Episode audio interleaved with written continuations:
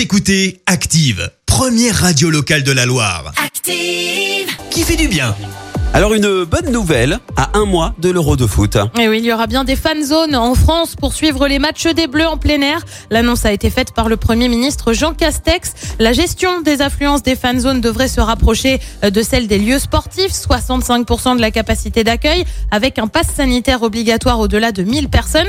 Il est probable que les personnes souhaitant entrer dans une fan zone euh, doivent présenter à minima un test négatif ou alors attester euh, de leur vaccination et porter un masque. Rien ne devrait empêcher les bars de retransmettre en terrasse les matchs, à condition évidemment de respecter les mesures imposées à tous les bars et restaurants. Si 100% de la jauge d'accueil sera autorisée, il faudra probablement accepter d'être attablé à maximum 6 personnes à table. L'euro débutera le mardi 15 juin pour les Bleus avec un match contre l'Allemagne. Merci. Vous avez écouté Active Radio, la première radio locale de la Loire. Et vous êtes de plus en plus nombreux à écouter nos podcasts.